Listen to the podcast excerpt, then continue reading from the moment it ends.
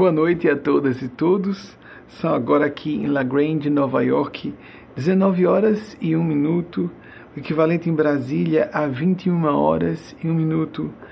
Em Londres, em Lisboa, já passamos para 02, então 19 2, 21 2, 0202. Vancouver, ainda 16 horas e 2. Em Londres e Lisboa já não estamos mais no dia 6 de março, formalmente falando, oficialmente falando. Queria antes, é, vocês estão observando não é à toa, são as cores da Ucrânia.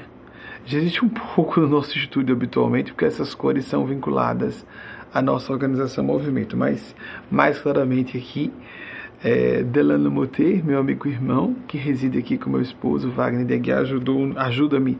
Ele tem mais habilidade nessa questão de. Eu sou péssimo nesse assunto de vestuário, ou é, que tipo de pó para tirar. Aí já tem duas amigas que ajudam, Cássia Selene e Gabi Souto. É, que tipo de pó para tirar um brilho excessivo, que eu tenho a pele oleosa, para não ficar feio, parecendo que eu estou sujo aqui diante de vocês. Então, primeiro dizer isso. Antes eu de começar essa fala, abrindo as perguntas de vocês ao vivo, sempre as perguntas chegam ao vivo. É, queria agradecer as falas. Esse depoimento foi entrelaçado, foi concedido em 2019, no último evento da visita de Maria Cristo. Esses eventos não estão acontecendo mais assim, desde que eclodiu a pandemia. Isso foi avisado sem se dizer que se tratava de uma pandemia a eclodir.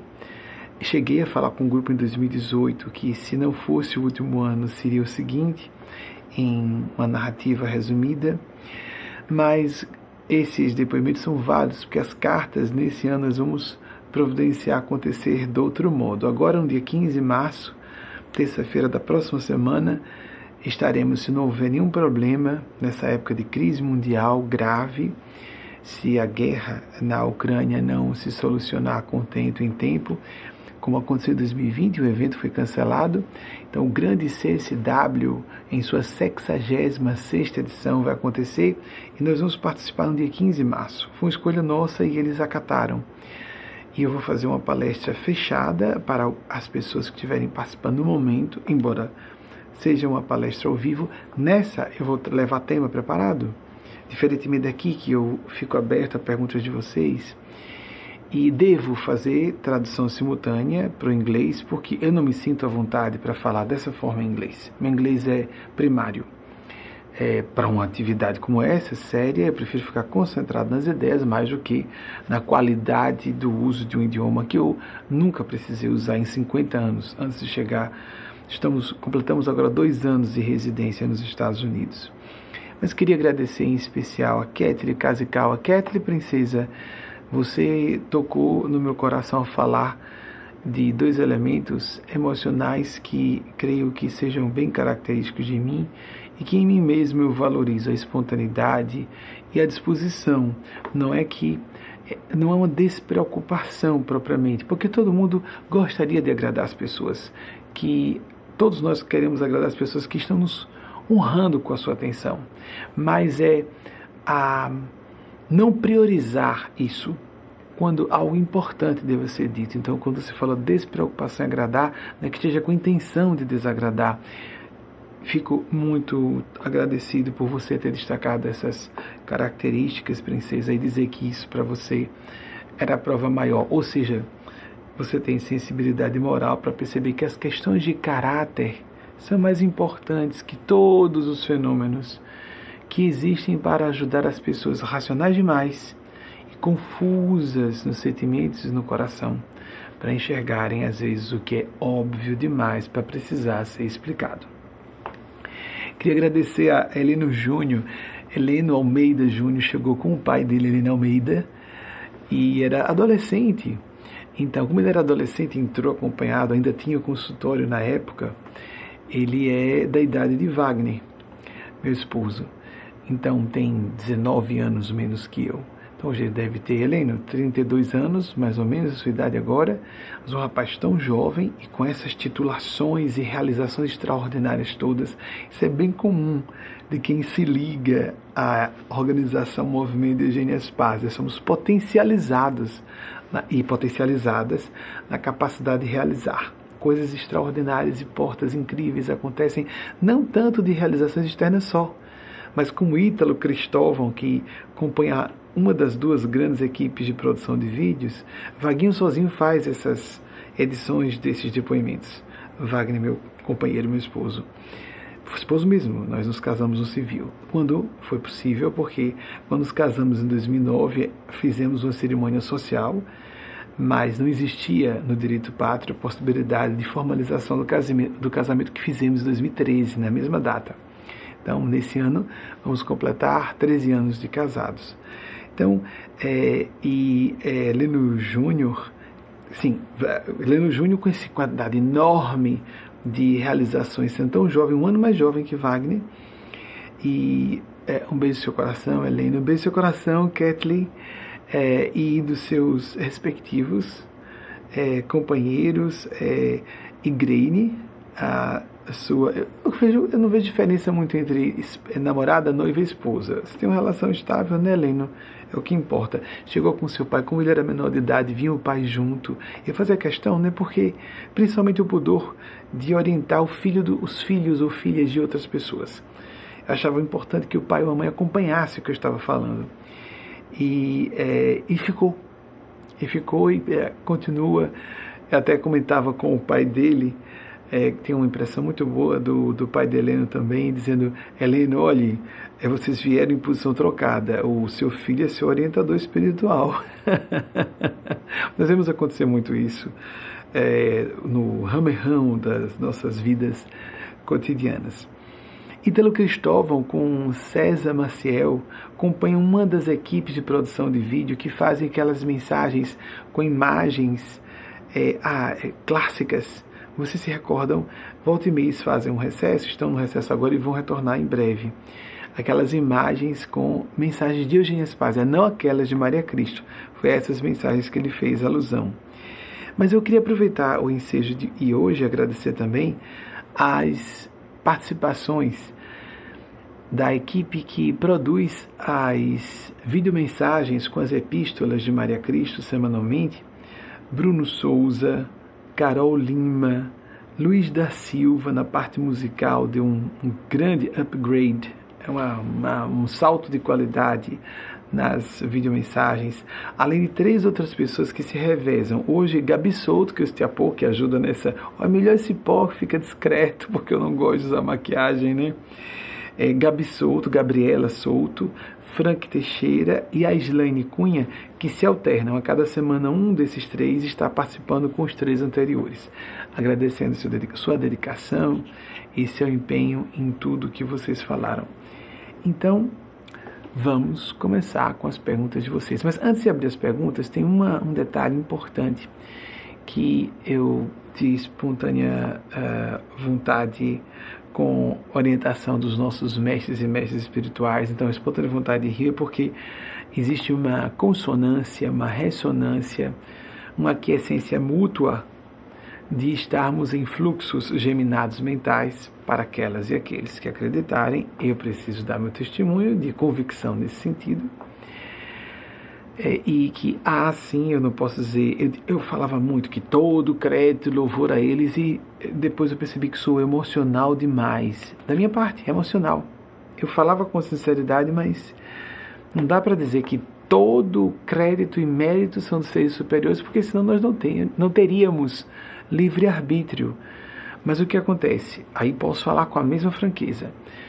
Os acertos, em sua maior parte, mesmo devem ser dessa fala aqui e de todas as atividades que eu desdobro o nome desses instrutores, dessas mestras do plano sublime de consciência, os maiores acertos devem ser mesmo creditados a elas e a eles. Os erros, porque tem a pequena parcela minha, né, de não atrapalhar muito, de tentar filtrar com mais qualidade, ser fiel ao que eles estão e elas pretendendo dizer ou não dizer que modo de abordagem, etc. Não tem como não errar nisso aí. Então atribuam aí a questão, a outra, a contraparte disso. As falhas devem ser atribuíveis a mim como ser humano normal, pecado nada de imaginar. Existe muito essas pretensões. É uma falha. Não é um valor meu dizer isso, isso é sinal de lucidez, um mínimo de lucidez.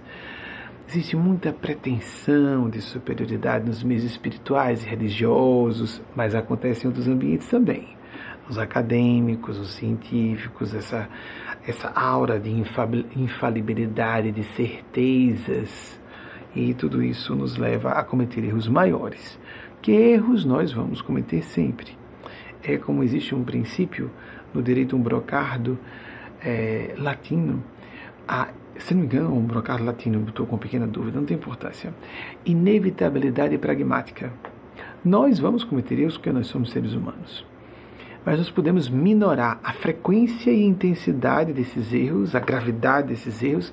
É uma proposta dos nossos é, orientadores e orientadoras espirituais, minorar a gravidade e a frequência desses erros e otimizar a frequência e qualidade dos nossos acertos.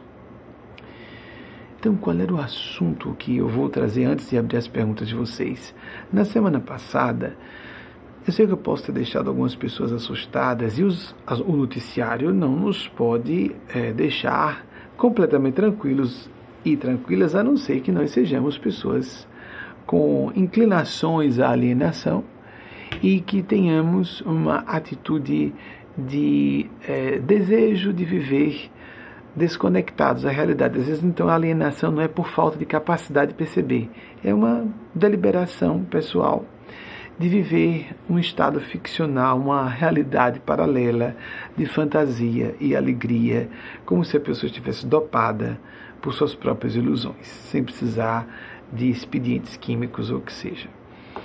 Então, é preocupante, mas eu desejaria de reforçar isso para vocês, amigas amigos. Eu sei que muitas pessoas, nesse momento, nos procuram, mesmo que não estão acompanhando sempre.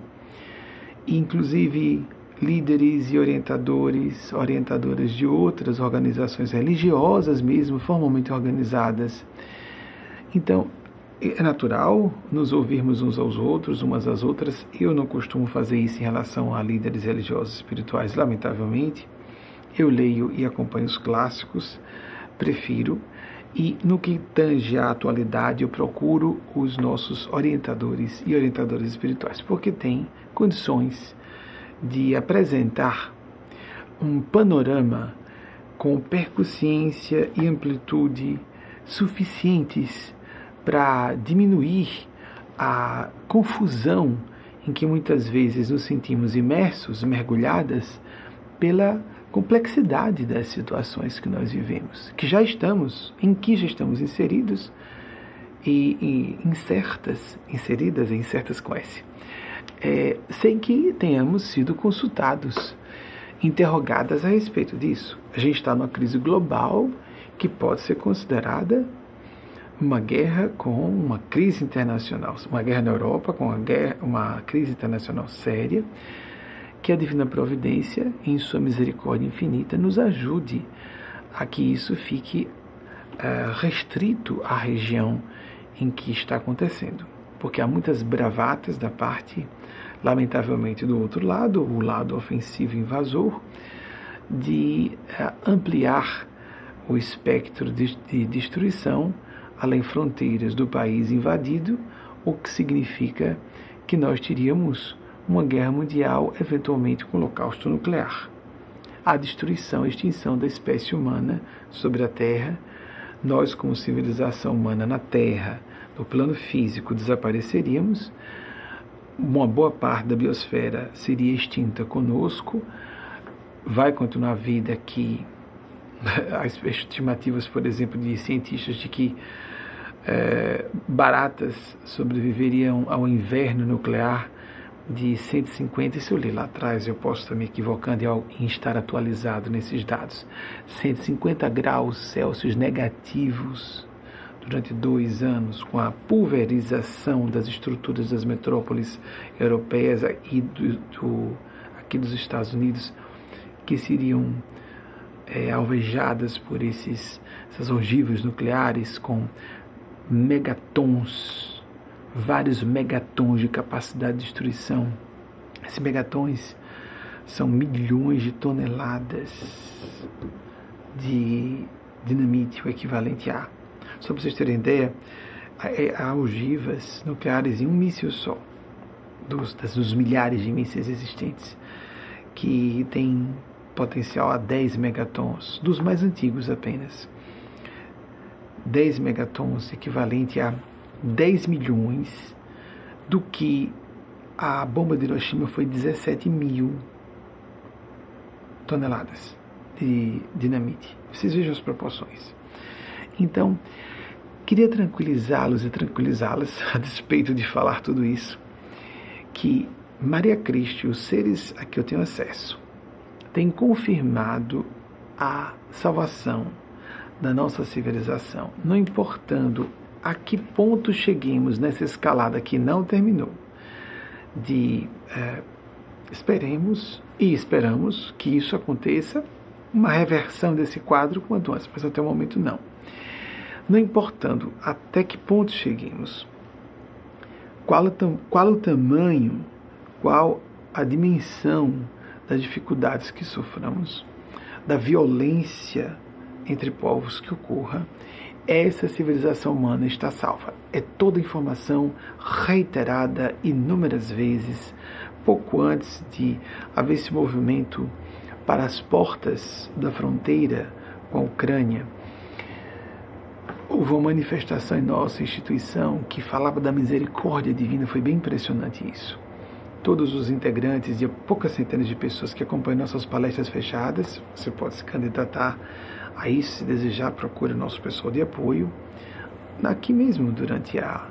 Tem pelo WhatsApp ou pelo Facebook, como vocês quiserem, as redes sociais. É, e verificar para se candidatar. Existe uma série de entrevistas a que a pessoa vai ser submetida por um tempo para verificar se pode compor o nosso grupo. Nós não temos intenção, nesse grupo de, cento, poucas centenas de pessoas que acompanham as palestras e que eu fico bem mais à vontade, durante a semana de aumentar esse grupo. Nós expandimos o máximo possível para fora, nas redes sociais. Nessas palestras, por exemplo, publicações das nossas redes sociais, no nosso site, para o grande público, um público heterogêneo. Entretanto, não temos intenção de ter quantidade nesse grupo interno. Se você tem um interesse maior, uma afinidade, como Kathleen falou, ela se dirigiu a Aracaju, porque nós residíamos lá, e continua sendo o núcleo mais numeroso da instituição, porque eu residi em Aracaju, a minha cidade natal, até os é, quase 50 anos. 49 anos saí de lá. O assunto da semana passada que eu geminei dois elementos que poderiam dizer não se trata de algo estapafúrdio, é, considerar a possibilidade de uma Armagedon nuclear quais foram esses dois fatores que poderiam existir da parte do presidente russo. Genocídio, que ele já demonstrou claramente ter perfil genocida, não tem respeito nem com o próprio povo, nem para com o próprio povo, e um outro elemento, suicídio.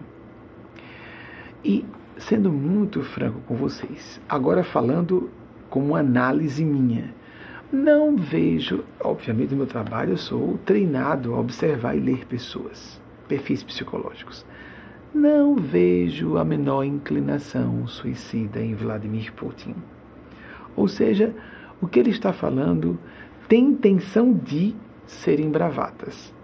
Se ele puder ser um autocrata do mundo, um imperador do mundo, se deixarem, ele seria.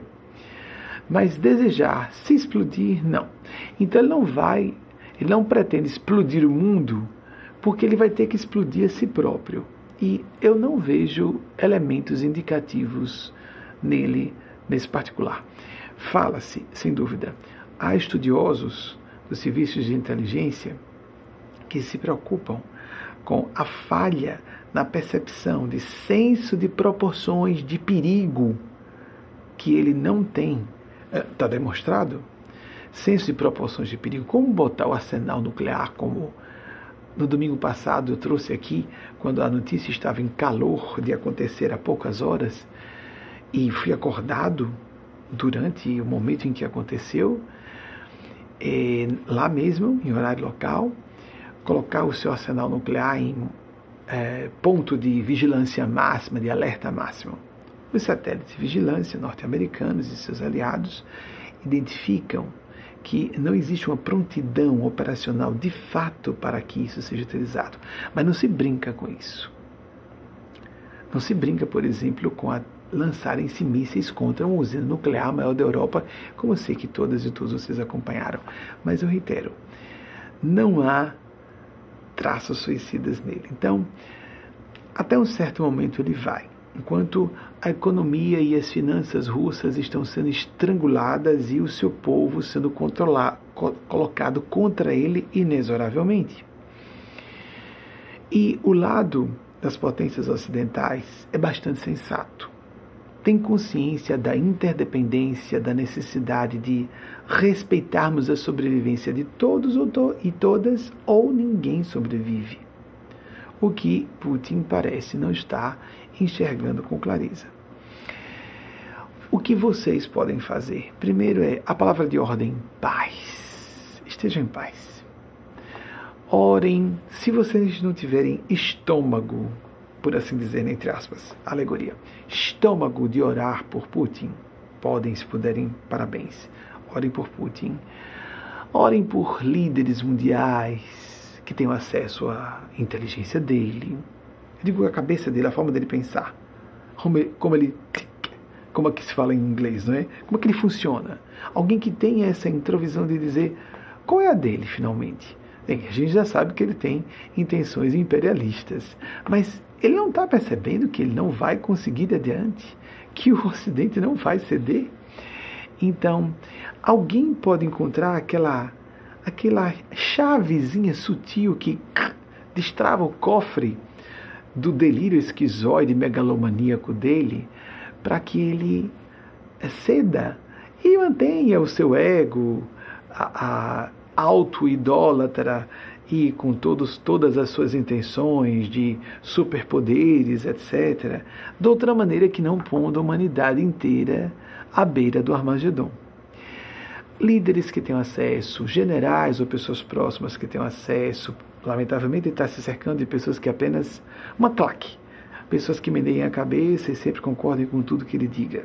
Isso é muito próprio de déspotas, de tiranos. E, ou de, quem sabe, mulheres que tenham acesso a ele, alguém que tenha acesso ao coração. Eu não sei se tem, se tem coração, acho que não. Mas principalmente a forma de pensar. Você realmente não vai ganhar nada com isso.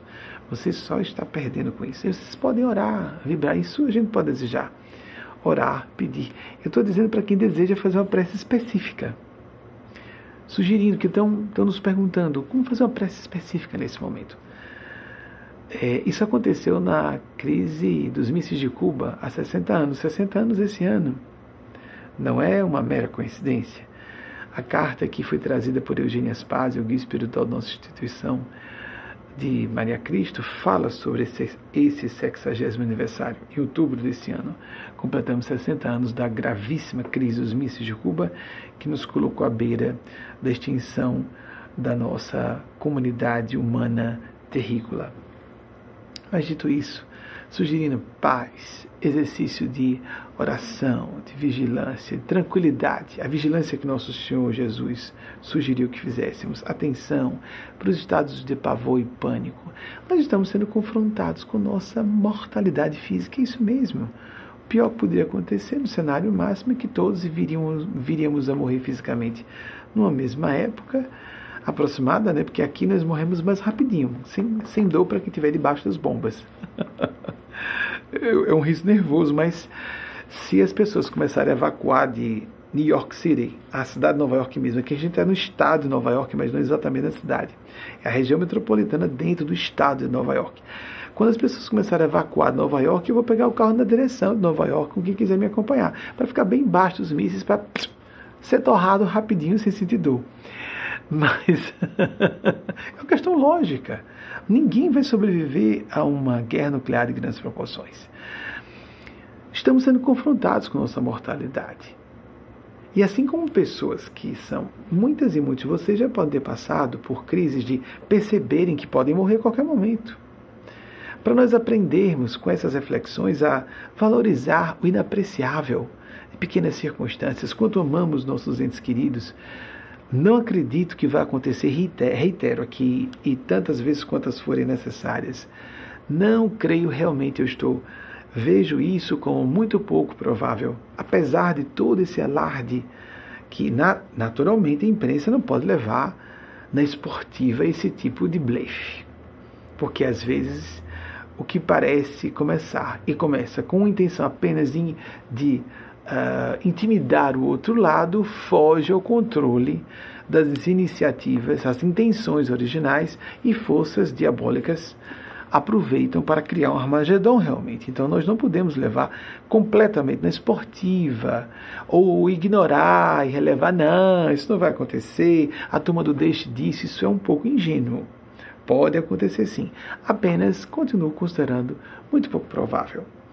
Eu creio que foi literal quando Maria Cristo disse que essa humanidade está salva. Literal quer dizer no plano físico. Seria um desperdício é, inestimável o patrimônio de corpos físicos que durante bilhões de anos foram desenvolvidos não só pela seleção natural, por interferência de gênios celestes, de outras civilizações ou não, não importa, e cada um de acordo com suas é, teorias e opiniões pessoais, um desperdício ah, inaquilatável.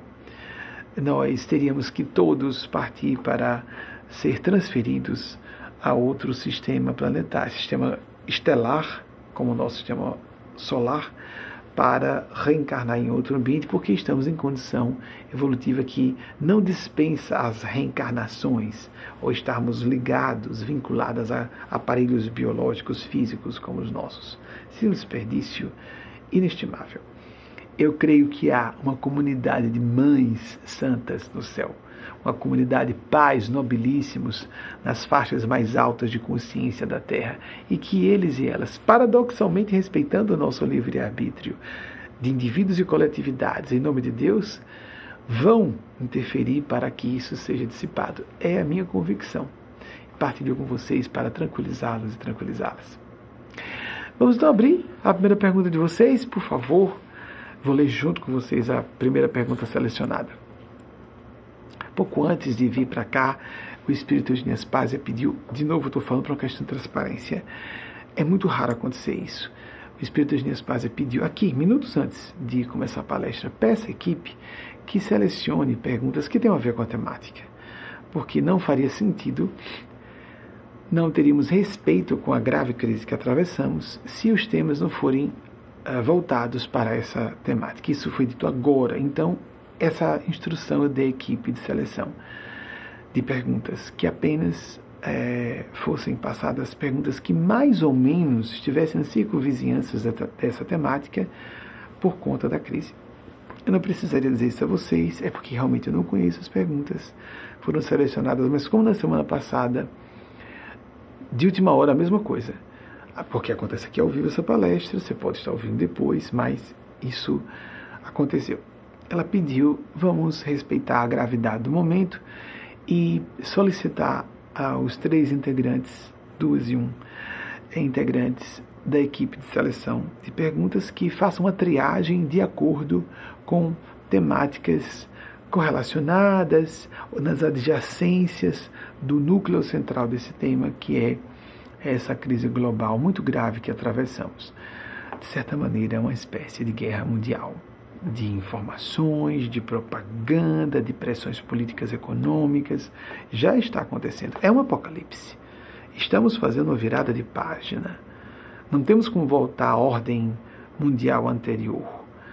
Vai tudo ser diferente. A invasão de outros países vai ser muito mais pensada, ainda que tenha sido provocada havia uma ditadura, cuidemos que não confundamos.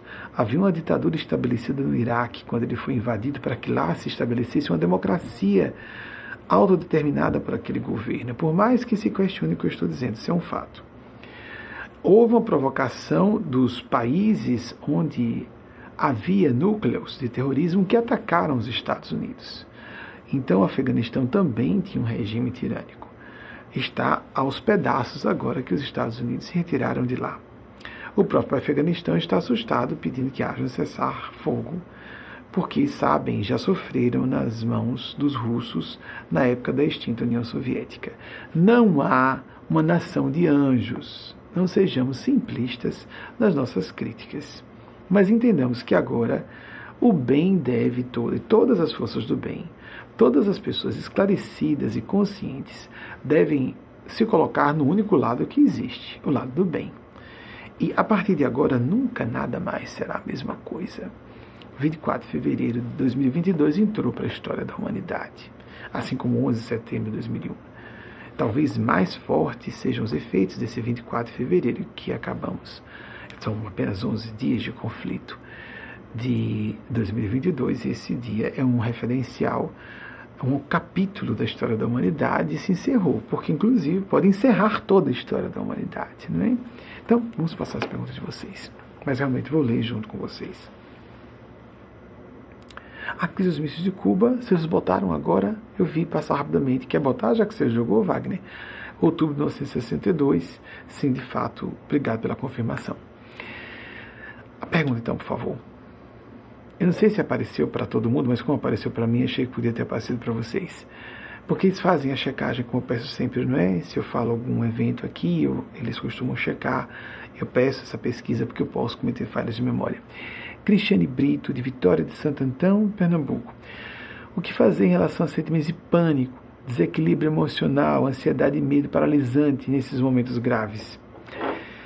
Cristiane, fazer o possível exatamente para não se entregar a esses sentimentos. Nós não podemos combatê-los diretamente. Nós temos que combater em favor dos sentimentos ou emoções ou estados de espírito contrários. Então, em vez de pânico, coragem.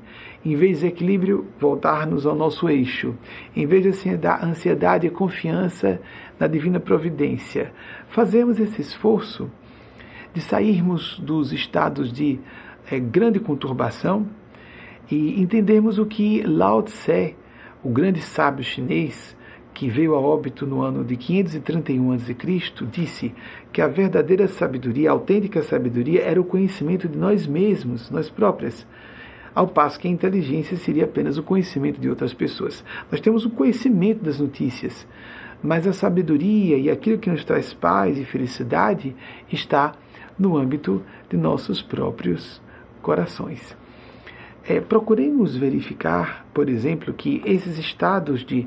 É uma busca de felicidade, felicidade profunda, que tem a ver com esse alicerce da paz.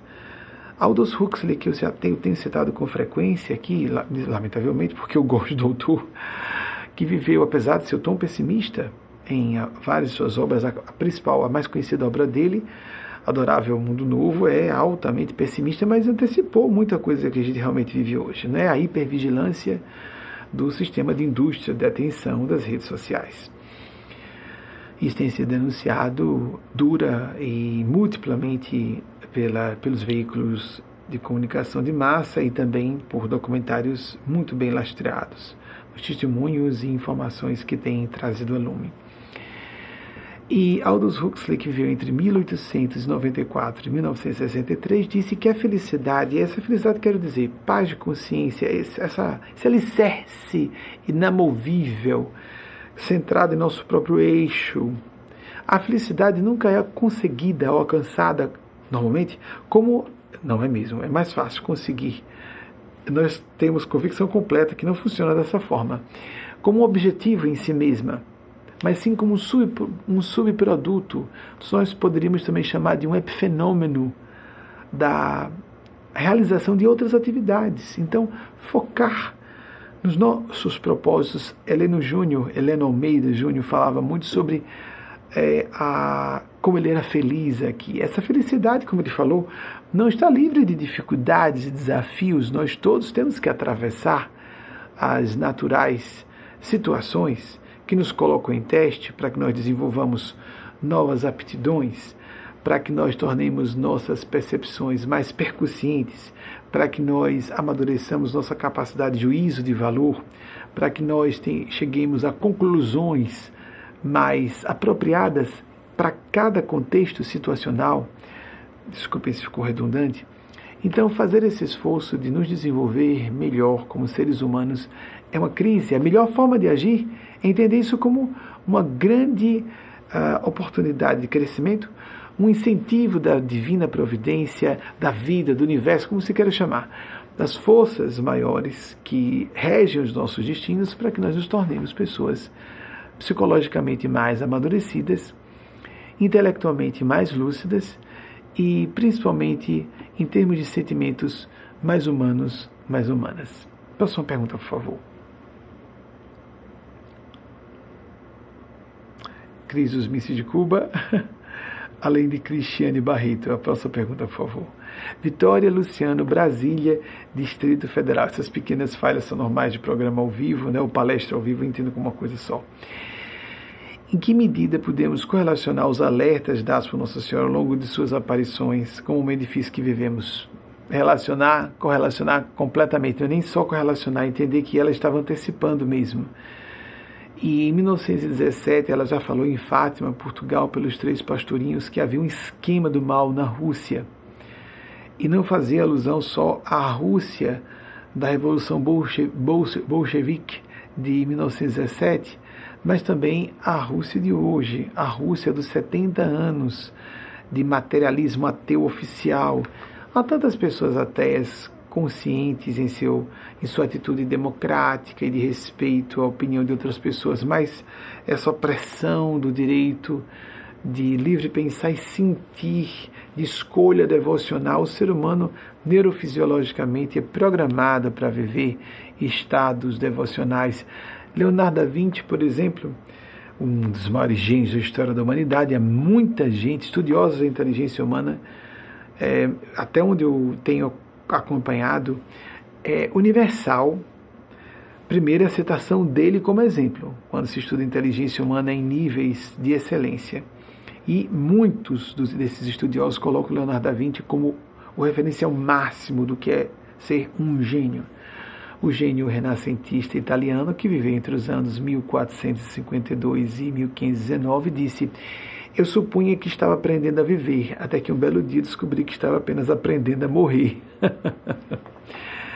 Não há como separar esse binômio vida e morte. Não só no aspecto físico, nós atravessamos mudanças e mudanças são mortes psicológicas, no bom sentido de nos desligarmos, criarmos ruptura com aquilo que não condiz com nossa verdadeira natureza, nossa identidade vocacional, psicológica. Identidade de gênero, orientação sexual, sim, mas profissional, acadêmica, política, se a pessoa tiver inclinações à adesão político-partidária ou não, porque, em termos gerais, animais ou seres políticos, políticas, todos e todas somos, mas a Maria Cristo, a ideia da feminilidade divinal, nós vamos falar sobre isso no evento paralelo, é, nesse evento que é realizado pela, pela ONU Mulher, dentro da ONU nós vamos falar em nome da nossa organização, que é, é desde 2018 um é, órgão consultivo do Conselho Econômico e Social da ONU, nós vamos fazer uma, uma, palestra dentro, dentro, dentro, de, se é que isso vai acontecer. A vacilação é isso, se é que nós teremos condições de fazer esse evento. Eu digo se o evento não for cancelado. Em 2020 foi, em 2021 fizemos. Dentro da pandemia, com as restrições de contato presencial, vai acontecer assim de novo. Nós vamos falar sobre isso, o empoderamento que a PES, ano passado, foi da, da, dos nossos mestres e mestres espirituais, um reempoderamento feminino, uma redescoberta de um poder que nunca desapareceu. Apenas há uma alienação sobre o próprio poder. Poder no sentido de responsabilidade e ação para o bem comum. Maria Cristo, representando a feminilidade divinal, o aspecto ou todas as características, potências atributos divinais que possam ser, da nossa perspectiva humana, interpretados como sendo associados à feminilidade, Maria Cristo ou Nossa Senhora para os católicos e católicas, como se quer denominar, ou esse grande gênio extraterrestre, como os ufólogos assim entendem, ufólogas, não importa. Esse ser tem nos avisado que está disposto, disposta que é de fato um ser que se apresenta, faz questão de se apresentar como identificado com a feminilidade, essa mãe da humanidade terrena, em nome das forças do céu, que está disposta, está decidida a salvar a humanidade, dando alerta, dando-nos dando diversos alertas ao correr dos anos, decênios e agora já mais de século, que ou mudamos às pressas, há uma urgência, nosso padrão de consciência, é o que nós fazemos basicamente. A mudança de estado de consciência. Se não mudamos nosso estado de consciência, colocar a intenção de fazer o bem acima do nosso bem pessoal, entender que não existe um bem egoístico. Eu não posso me beneficiar e os meus e as minhas sem estar beneficiando outras pessoas. Isso até no meio dos mercados de trabalho, no meio profissional, para pessoas elucidadas o bastante para enxergarem esse princípio axiomático. Nós não podemos nos evadir de perceber esse princípio sem nos prejudicarmos no meio profissional, acadêmico, na vida social, familiar. Então, a fraternidade, a parúzia, a segunda vinda de Jesus já está acontecendo. Essa chegada gradativa, eu creio que vai acontecer, como vários autores comentam desde o século passado, de modo coletivo, por um pensar crístico. Nossa, como estamos distantes de um nível crístico, de um paradigma crístico de leitura da realidade. Vai ser coletivo, esse processo, esse evento, esse fenômeno da volta de Jesus, a segunda vinda, a parúzia, não só coletivo, mas ainda que nós acrescentamos em nome dos nossos mestres e mestres espirituais, um fenômeno gradativo. Nós vemos isso quando os povos civilizados têm o mesmo discurso ao abominar. Até a Suíça saiu da neutralidade, vocês vejam porque é tão emblematicamente claro que isso é errado que nós temos que cessar de uma vez por todas esse comportamento violento e de desrespeito ao livre-arbítrio e à dignidade de outras pessoas e de outras comunidades. Então, as manifestações de Maria Cristo têm uma vinculação poderosíssima com tudo que está acontecendo. Nós devemos estar muito atentos e atentas. Temos que engolir, é, é um pouco isso, engolir essa verdade dura de que estamos sofrendo isso porque não só merecemos, mas precisamos. Denis Diderot, o grande enciclopedista francês que viveu entre 1713 e 1784, disse algo muito forte sobre isso. É isso que nós estamos vivendo agora. Nós engolimos avidamente mentiras que nos lisonjeiem vamos expandir esse conceito, e que nos agradem no, na, na, nossa atitude acomodatícia e de, e de comodidade e gosto, capricho pessoais, mas engolimos ou é, mastigamos e ruminamos. Eu estou aumentando um pouco a frase dele, é, de forma bastante é, pobre, parca, as verdades que nos são amargas. É impressionante que todo esse assunto de fraternidade Jesus trouxe lá atrás, há 20 séculos. Um outro autor francês, a gente precisa repetir, reiterar, reiterar. Um outro autor francês, André, André, André Gide, André, para a equipe de pesquisa, André Gide. André Gide viveu entre 1869 e 1951. Ele falou: tudo eu já ouvi de outros autores isso, mas André Gide eu lembro com mais clareza. Tudo que tem que ser dito, disse ele, já foi dito. Mas como ninguém está ouvindo, tem que ser dito novamente. Então, Jesus propôs lá atrás. E outros autores, Jesus não foi um autor. Assim como Sócrates, que não escreveu nada. Assim como Lao Tse. Lao Tse é dito que foi o autor do Tao Te King. Será? Se Lao Tse há pouco. Nós consideramos nossa organização Lao Tse como um Cristo também. Siddhartha Gautama Buda, outro Cristo. Não escreveu nada por si, por si próprio. Então, Jesus, mas entre houve outros pensadores luminares, pedras fundamentais da civilização terrena no Oriente ou no Ocidente, mesmo no Extremo Oriente, como Lao Tse não estava exatamente no Extremo Oriente, mas estava perto desse Extremo Oriente. e mais Confúcio representando melhor o Extremo Oriente, vamos considerar que há uma necessidade de a gente repassar esses princípios universais e Maria Cristo tem que ter essa figuração. Alguém poderia dizer, precisa dessa configuração. A feminilidade precisa. Porque no, a nossa atitude de deformidade no perfil psicológico agressivo, estuprador, violento da civilização terrena em relação aos ecossistemas, em relação a povos sobre povos, indivíduos parasitando indivíduos, quem é mais forte oprime o mais fraco. Isso tudo tem uma, uma um viés de brutalidade masculina e está impregnado em toda a nossa cultura. E nós precisamos corrigir isso com a interdependência, a delicadeza, a amorosidade, a intuição, tudo que concerne muito mais, pelo menos no, da nossa ótica humana, a feminilidade. Nós precisamos sair um pouco de tudo isso. Eu vou fazer um breve intervalo, volto a seguir com mais perguntas de vocês, são apenas sete minutos de intervalo. E uh, continuando, devemos realmente, dessa vez, acredito, porque respondi apenas duas perguntas, estou tentando pelo menos responder a três perguntas e voltamos é, ao vivo ainda com vocês depois desse intervalo de sete minutos aproximados. Aqui em Nova York, 19h55, 21h55 de Brasília, 0h55 de Londres, Lisboa, 16h55 de Vancouver. Vamos começar então a esse acidente do pessoal de jogar crise os mísseis de Cuba é porque a nossa equipe é grande e eles levam, pelo que me informaram, de dois minutos e meio a três para preparar um slide. Só que eu não peço para colocar logo, eu peço que, por exemplo, depois do intervalo, a gente coloque tudo que foi preparado. Algumas, inclusive, já tinham sido feitas, eu não sei se foi o caso a crise dos mísseis de Cuba, mas de fato é tudo ao vivo. Não tinha nada preparado antes. No evento internacional dia 15 de março, sim, eu vou pedir slides antes de figuras femininas, mas aqui nas palestras de domingo não.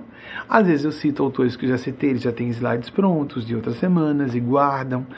E nesse caso não. Então eu coloquei, pedi para colocar de novo a crise dos mísseis para falar isso com vocês. Próximo, por favor. Tudo às claras. Horrível quando nem a autenticidade há, não é? Não deveria isso ser um elemento de virtude, deveria ser universal. Um dia vamos chegar a isso, mas nós vivemos uma era de mentiras generalizadas, dispensáveis. Que quando a pessoa solta uma mentirinha para salvar uma vida, para guardar o sigilo de alguém, ou, para evitar uma tragédia acontecer, mas da forma como se costuma mentir no dia a dia, na vida da maior parte das pessoas, inclusive algumas ditas de bem ou honestas, é, e realmente deplorável. Foi um das, dos elementos que mais me incomodaram à medida que saí da infância, perceber como as pessoas mentiam, mesmo as adultas, porque criancinhas mentindo diziam que era normal. Mas é, entre adultos, à medida que fui percebendo isso, fiquei bastante triste. Foi habitual na minha infância que os meus pais preferissem o meu testemunho ao testemunho de pessoas adultas, inclusive de seus irmãos e irmãs. De professores e professoras, eu deixei professores na escola em situações bastante vexatórias, porque meus pais sabiam dessa, desse meu traço. Saí já da infância com um, uma paixão por falar a verdade em qualquer circunstância que tive que moderar com maturidade, porque nós temos que contornar dizer certas verdades, porque isso pode ser utilizado para o mal. Falar a verdade no momento sobre alguém, no momento impróprio, criando problemas. Tanto que existe a difamação, que é comunicar alguma coisa, divulgar alguma coisa sobre alguém. Que isso é crime, inclusive, na, combinado na legislação brasileira. Calúnia é quando se inventa alguma coisa, mas divulgar já é um problema. Então, temos que ter cuidado com essa essa falha de sintonia em nossos corações. Julgar que seja um valor a honestidade, a autenticidade, a, a transparência que pode variar de pessoa a pessoa, o quanto a gente expõe. E foi isso que eu aprendi com o tempo a fazer, expor menos. Mas a, o ser honesto, estar com a intenção de fazer o bem, ser voltado ou voltada ao bem, é uma, deveria ser obrigação considerada universal, não é? É uma pena que isso seja considerado um elemento elogiável, admirável em alguém, por ser ainda algo minoritário, se não raro. Lamentável. Próximo, próximo slide, por favor. Lao Tse, recentemente citei, não foi que só há o registro seguro do óbito dele, do ano do óbito, 1531 antes de Cristo. Imaginem que tempo recuado, em que tempo recuado ele viveu. Próximo, por favor. Aldous Huxley, já citei aqui algumas vezes nas semanas, slide já devia estar pronto, 1894 a 1963, é só para checagem das datas. Próximo, por favor. Leonardo da Vinci, eu creio que alguns poucos meses eu citei. 1452, é aqueles, são aqueles autores que a gente gosta. Eu não citei o que eu falei sobre eles hoje, mas os citei em frases ou máximas ou ideias que eles apresentaram, registraram em livros em outras ocasiões. 1452 a 1519, seguindo, por favor. Denis Diderot, o grande enciclopedista, não me recordo tão há muito tempo, pelo menos alguns anos, eu não cito Denis Diderot, 1703 e 1784, aquele de engolir avidamente as mentiras que nos lisonjeiam, mas vamos bem de bocadinhos pequenos quando as verdades nos são incômodas, nos soam amargas. Próximo, teve mais alguém que eu citei agora? André Gide, 1869-1951, um grande gênio francês. Você tem mais alguém? As aparições de Fátima do ano 1917, de maio a outubro de 1917, mais alguma coisa? Revolução Bolchevique, que foi iniciada em 1917, foi o ano marco, não é? Mais alguma coisa eu citei? Não, por enquanto. Então, é porque eu posso vir a mais, lógico, não é? Eu estou aqui sob influência que é, torna hiperdinâmica minha memória e também quaisquer funções cognitivas para melhor poder canalizar esses seres que são muito superiores a mim, e de mim se não reconhecer. Próxima pergunta, por favor. Gabriela Amorim, Arapiraca, Alagoas. Até que ponto esse momento de crise generalizada pode ser compreendido como um saltar em direção à nova era?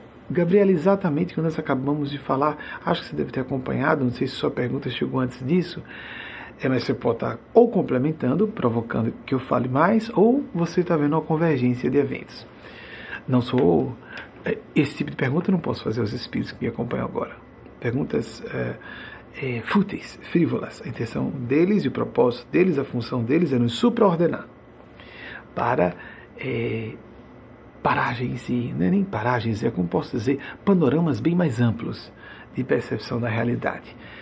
Veja que eu disse no início dessa palestra, se você já tinha chegado, estava atenta, que nós devemos virar a página. Esse 24 de fevereiro de 2022 virou um capítulo da história da humanidade, um livro inteiro de uma grande é, biblioteca com muitos volumes, um livro inteiro acabou.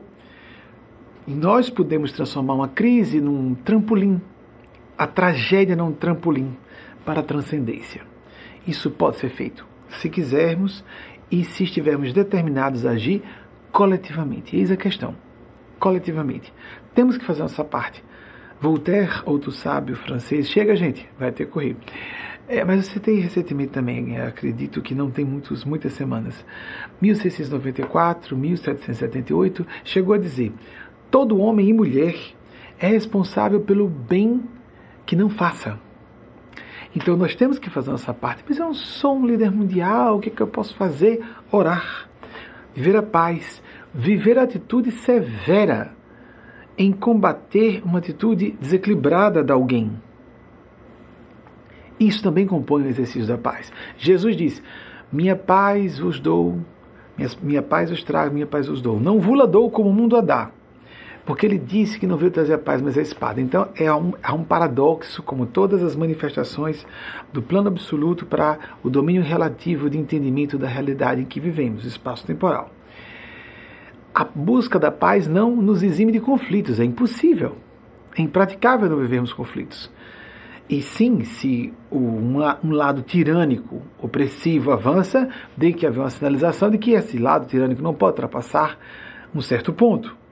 Senão ele se desgoverna completamente e desbraga-se destrambelha-se a oprimir toda a sociedade civilizada ou as sociedades livres do mundo ocidental. O mesmo acontece em nossas comunidades menores.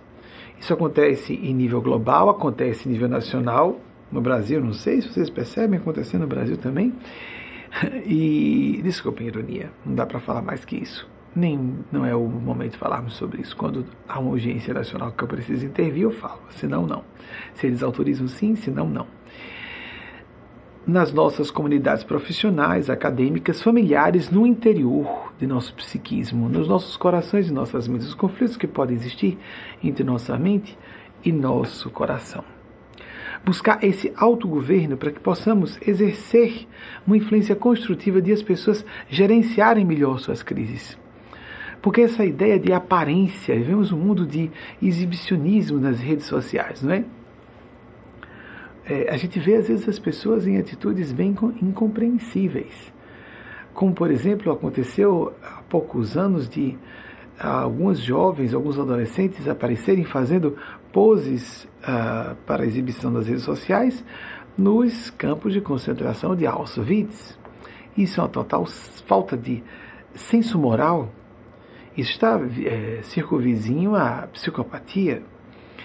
Então, é, Krishnamurti, um sábio fabuloso, me impressionou muito quando eu conheci, já desencarnado. Quando eu conheci os textos deles, pouca coisa, não conheci muita coisa. Em 1987, ele tinha falecido no ano anterior, 1986.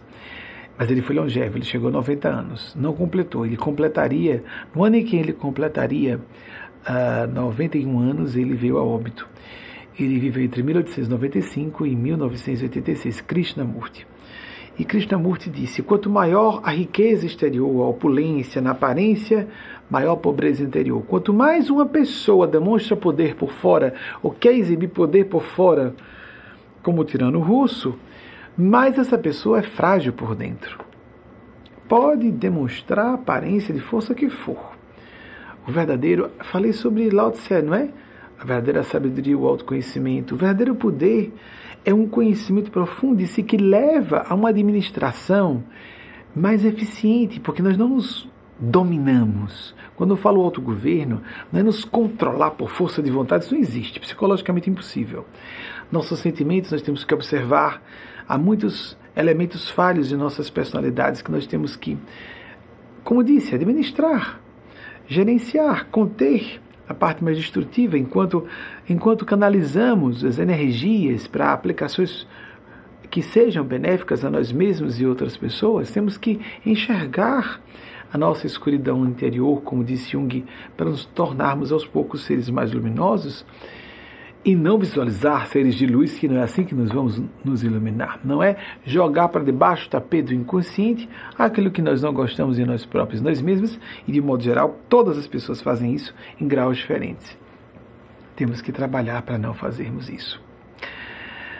Os nossos amigos espirituais e amigos do plano do bem consideram que nós já falamos o suficiente sobre esse assunto nessa semana e que nós devemos encerrar mais rapidamente a preleção desse domingo, porque nós temos feito é, conferências que são consideradas para os padrões da atualidade, as pessoas estão com a atenção muito fragmentada, com deficiência de foco de atenção por causa desses pop-ups da internet a todo momento. Vou chamar de pop-ups.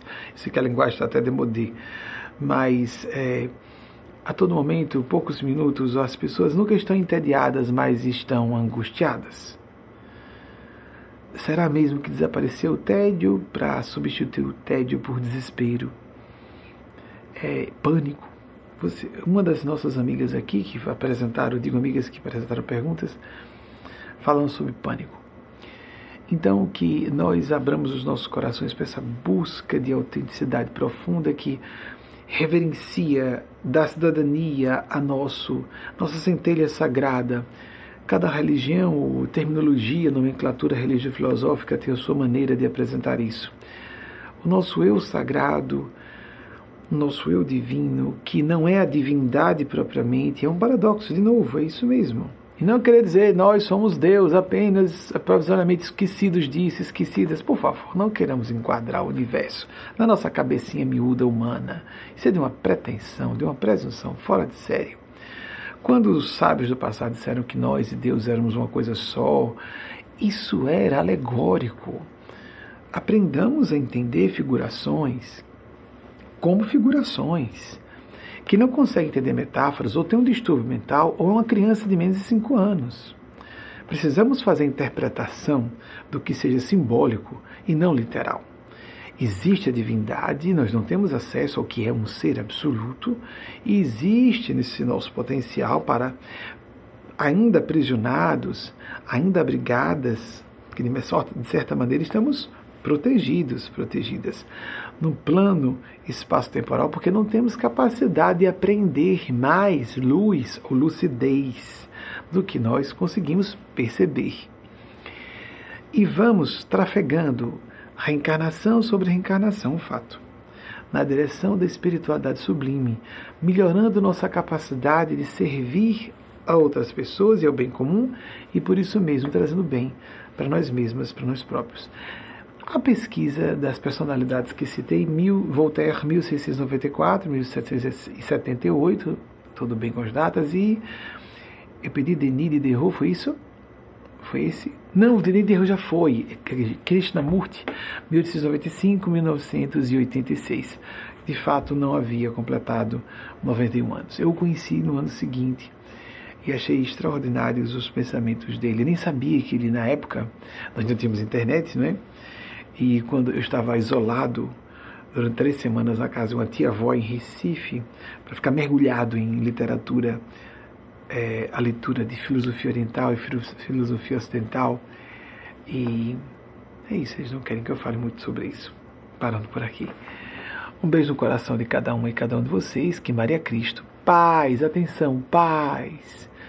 Vamos não nos assustar, como falei na semana anterior, no domingo anterior a eclosão da guerra, da invasão da Ucrânia, eu avisei a todas e todos: não se assustem com as notícias que estão para acontecer nos próximos dias e semanas.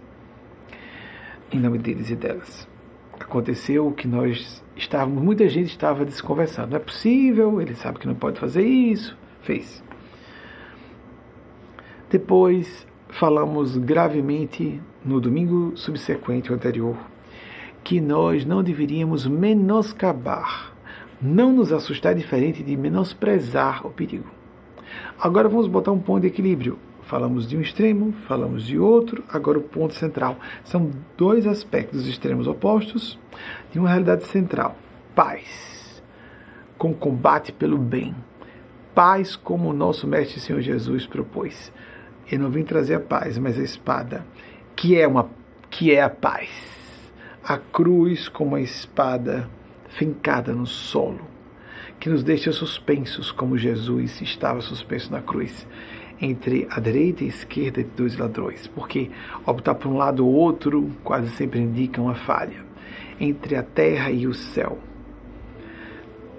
Mas a cruz como também um marca-x, um buziles que nos aponta na direção de uma condição ressurrecta a ressurreição, um novo plano de consciência, suplantarmos esse plano de conflitos rasteiros, selváticos, diabólicos, tribais, grandes nações agindo como se fossem tribos rivais. Lamentável. O mundo civilizado todo, todas as forças do bem estão geminadas para nos defender da tirania. Não fiquemos com relativismos cínicos de caráter político a dizer que norte-americanos e seus aliados não estão servindo as forças do bem. Tenhamos cuidado com as forças mentais com que sintonizamos. É hora de aproveitarmos esse momento para começarmos uma nova era, como provocou um de, uma de vocês por, não sei se é a própria última Gabriela Morim, a, o início de uma nova era uma nova era mais plenamente vivenciada. Foi Gabriela Morim, de fato. Uma, estamos mostrando aqui agora, o pessoal dos bastidores aqui, que Nossa Senhora nosso Senhor Jesus e o grande anjo, as forças do céu, os gênios celestes, as comunidades superiores, quer você entenda que são civilizações extraterrestres, seres interdimensionais, espíritos, anjos, Espírito Santo de Deus, a nomenclatura fica a seu critério e seu gosto.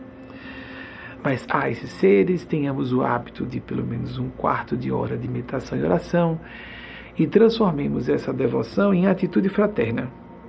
Porque se não transformamos, não temos coerência entre o pensar e sentir, pensar e sentir devocionais com a nossa atitude, significa que essa devoção não é autêntica, que esse pensar não é realmente sensato e, portanto, não podemos ser responsáveis como podemos e devemos ser. Para não incorrermos aquele rio que citei de Voltaire, seremos responsabilizados, seremos culpadas pelo bem que tivermos deixado de fazer. Beijo no coração todas e todos. Até o próximo domingo, se a Divina Providência assim nos autorizar. Assim seja.